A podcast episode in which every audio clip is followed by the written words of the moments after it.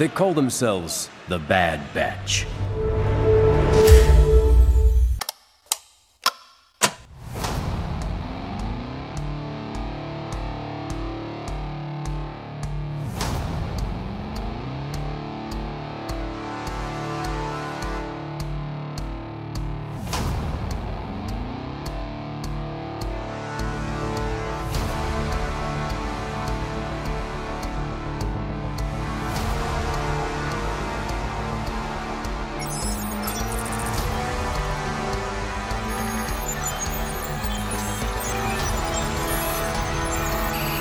Cálculos completos. Entrando na rota do hype em 3, 2, 1.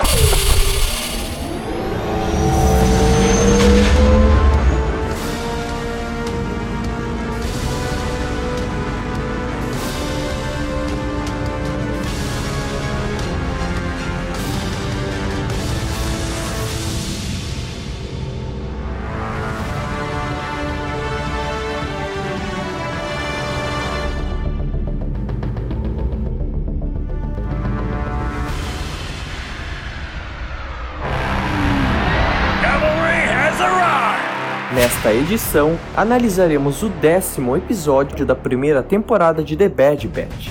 Vamos recapitular a narrativa do episódio no Hype Resumo, destacar os principais momentos em nosso top 3, compartilhando um pouco da nossa opinião e para concluir essa missão, com taxa de sucesso do Clone Force 99, vamos elencar as referências e easter eggs que notamos. Sem mais delongas, bora pro resumo. Hype Resumo o seu episódio de The Bad Batch em menos de 3 minutos.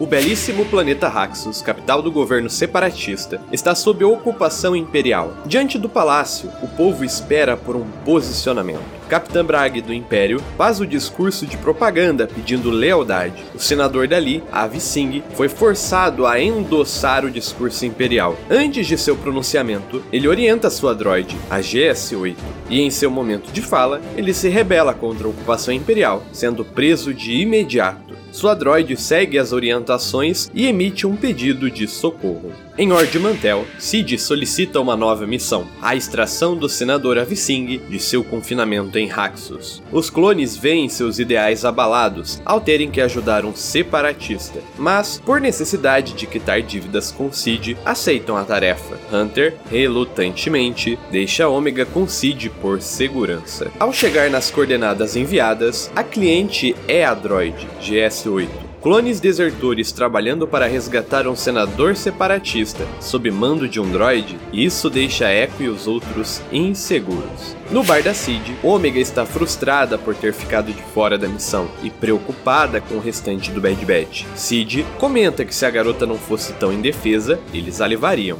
O Bad Batch chega à capital de Raxus, Raxulon. Seguem para o local onde o senador está sendo mantido, desviam das câmeras, stunam os Segs no caminho, usam a droid como distração, Tech hackeia o sistema de segurança, Echo e Wrecker seguem pelos pisos superiores, Tech e GS-8 seguem o Hunter. Ao ver Sid jogando de Jarek, Omega demonstra suas capacidades de estratégia, deixando a dona do bar impressionada. Sid sugere que ela jogue mais partidas apostando dinheiro. O Bad Batch resgata o senador do complexo da Capitã Bragg com a posição comprometida e os Segs atrás deles começam a fuga. Tomam controle de um dos ATTAs para fugir. Outro Walker surge e os persegue, acertando um tiro que desestabiliza o eixo traseiro. Seria preciso recalibrar manualmente para poder seguir. Então, Hunter e Wrecker seguem para deter o Walker que os atacava. Sozinhos, conseguem lidar com o Walker e vários Segs no caminho. Surge mais um ATTA na perseguição.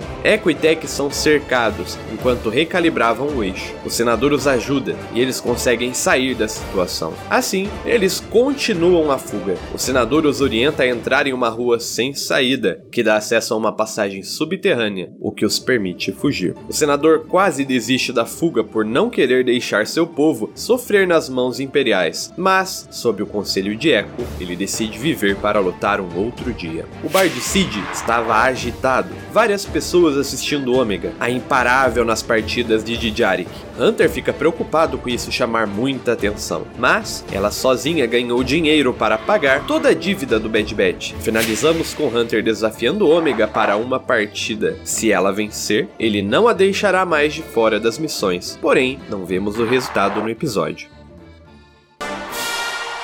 Hype Podium, o nosso top 3 de momentos nesse episódio. Em terceiro lugar, a capacidade de estratégia de Ômega. Ômega é posta diante do problema de ser indefesa e, como alguém que já é considerada membro do esquadrão, ser deixada de fora de uma missão foi anticlimático para ela. Após o momento que Sid joga real para ela, vemos que a garota fica ainda mais reflexiva, pensando no que pode fazer para compensar isso e ser mais útil ao grupo. Em meio ao acaso de uma partida de Dijarik, a Sid descobre o potencial da garota, que até então é mencionado como talento nato. Ainda veremos se isso foi fruto de estudo ou se é puramente talento. Provavelmente serão as duas coisas. Uma vez que isso foi indicado como uma potencial habilidade, esperamos ver como Bad Batch vai colocar essa capacidade de estratégia em uso nas missões. Nosso palpite é que a Omega vencerá a partida e realmente seguirá o Bad Batch nas missões posteriores. Em segundo lugar, a eficácia do Bad Batch. Nesse episódio tivemos uma perspectiva diferenciada, o Bad Batch livre de distrações e sem a preocupação de ter que defender Ômega. Eles tiveram uma performance em missão impecável. Nenhum desafio foi desafiador para eles como parecia que seria. Foram, enfrentaram os Eggs, enfrentaram os AT-ATAs, lidaram com várias facetas de uma missão com maestria. A qualidade da coordenação deles é um indício de que estão começando a se acostumar com a situação atual, se encontrando melhor ou no mínimo com um foco mais determinado, o que os possibilitou honrar a taxa de sucesso característica do grupo. Vale lembrar que ainda assim há um momento que Hunter sente a falta de Omega na missão, enquanto ele está em comunicação com o Tech. Isso é um indício que o próprio esquadrão também já se adequou à presença de Omega dentro das missões. Vale ressaltar que o Bad Batch cumpriu a missão sem matar ninguém, nem mesmo os imperiais, principalmente os clones, além de estarem fazendo uma missão que a princípio divergia de seu idealismo. Tudo isso conseguindo manter uma taxa de sucesso.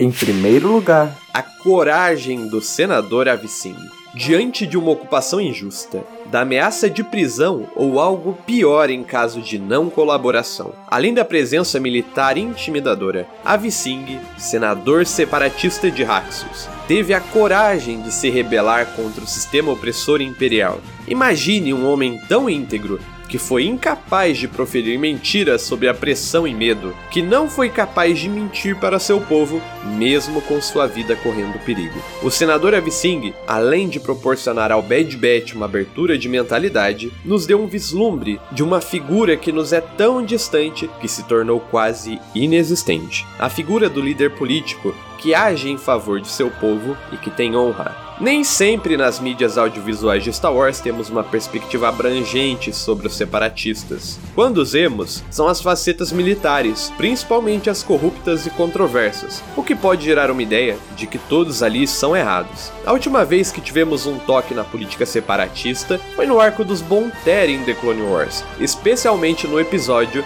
Heróis em Ambos os Lados, que é o décimo episódio da terceira temporada. Ver isso novamente é interessante para ver mais da perspectiva, bem como entender melhor o que aconteceu com os separatistas durante a ascensão imperial. Outra ideia que vale ser ressaltada com relação a isso é que, diferente de muitos públicos que já vimos, a população de Raxus aparenta ser bem informada, menos suscetível a táticas de propaganda, o que talvez tenha feito o Império agir com um pouco mais de cautela por lá.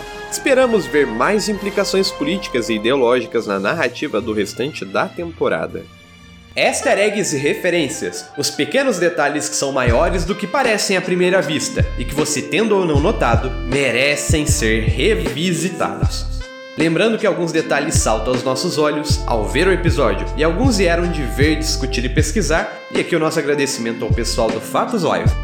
A primeira referência é o nome do episódio, Terreno Comum, como título que tem duplo significado. Terreno comum no fato dos clones salvarem um separatista, e o fato de Ômega possivelmente ter chegado a um terreno comum ao restante do Bad Batch ao mostrar o seu potencial. A segunda referência é a GS-8, que é um droid de protocolo RA-7, semelhante ao modelo que vemos no Sandcrawler dos Jawas, em Uma Nova Esperança. A terceira referência é a formação do Palácio de Haxulon, que remete muito à arquitetura da Basílica de São Pedro, no Vaticano. A ideia de uma grande sacada onde alguém sobe para pronunciar algo importante, sem contar os belos vitrais ao fundo, o povo reunido em uma praça que fica logo em frente, esperando os pronunciamentos que dali viriam. Além disso, como quarta referência, há um símbolo que vemos no peito da GS-8, que também aparece no centro dos vitrais, e que vimos pela primeira vez na residência dos Bonteri.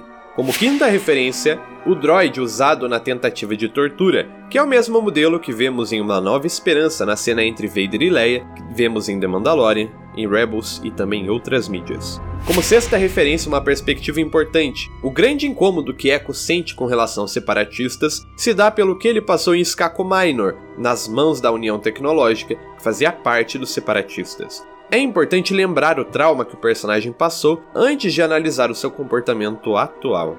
Como sétima e última referência, uma frase de efeito. Live to fight another day. Viva para lutar um outro dia. Frase dita pelo clone Hard Case no arco de Umbara, momentos antes de sua morte. A mesma frase de efeito foi dita pelo Echo nesse episódio, que entendeu o lado do senador separatista no final de contas. Registro da missão. Análise do décimo episódio da primeira temporada de The Bad Batch. Status: Missão cumprida. Obrigado por chegar até aqui sem dar ouvido às distrações separatistas, a fim de expandir sua experiência sobre o episódio e sobre a saga de Star Wars em geral. Novos conteúdos estão disponíveis no Hype Drive e muitos outros estão a caminho, principalmente em relação à nossa cobertura de Bad Batch. Para mais conteúdos assim, nos acompanhe no Instagram, Spotify e YouTube. Compartilhe essa análise com seus amigos que estão acompanhando The Bad Batch para que consigam aprofundar ainda mais a experiência da série, como você acabou de fazer. Muito obrigado pelo apoio. Nos vemos no próximo episódio e que a força esteja com você.